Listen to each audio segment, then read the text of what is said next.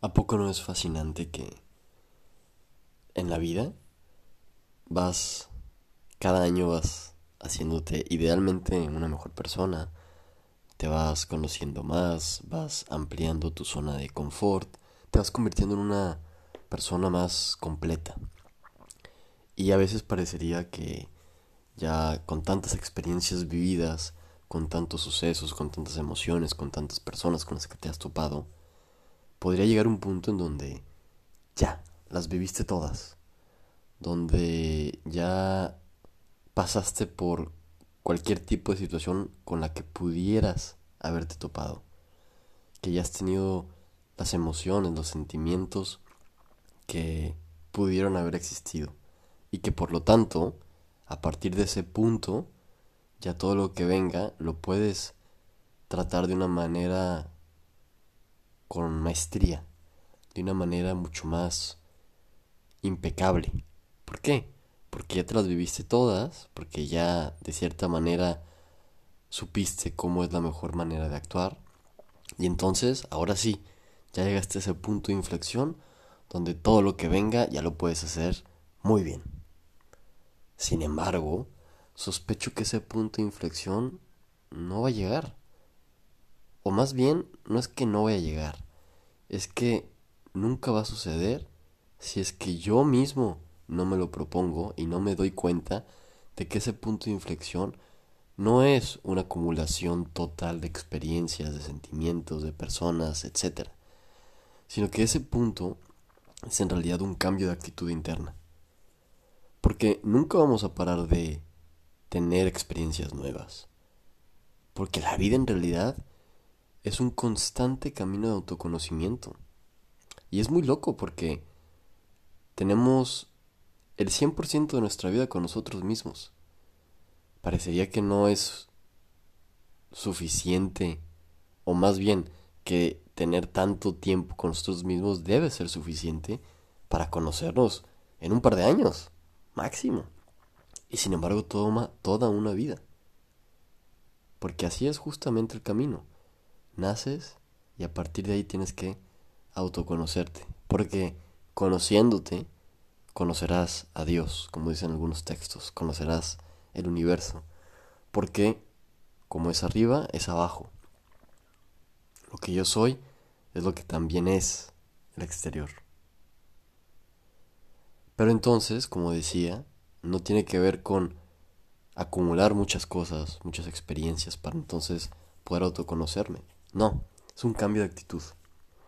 Es un cambio de actitud de saber que cada segundo aporta a este autoconocimiento. Que entonces cada momento, por más ínfimo, nos va a dar una lección. Cada cosa, cada experiencia, todo, todo, todo, todo, absolutamente todo. Y entonces nos volvemos como niños, como niños que están constantemente asombrándose por cualquier situación. Que no paran de aprender, que no paran de preguntar, que están siempre con una cara de sorpresa. Porque esa es una actitud que deberíamos de tomar. La actitud de los niños de asombro, de alucinación, de curiosidad. Y entonces cada situación se vuelve una situación nueva, a pesar de que ya la hayamos vivido mucho tiempo. Es una situación nueva y permitimos que esa situación nueva, entre comillas, nos vuelva a sorprender y que nosotros, con lo que ya hemos vivido, tengamos una nueva oportunidad de hacer las cosas mejor, de actuar de mejor manera, de una manera más sabia.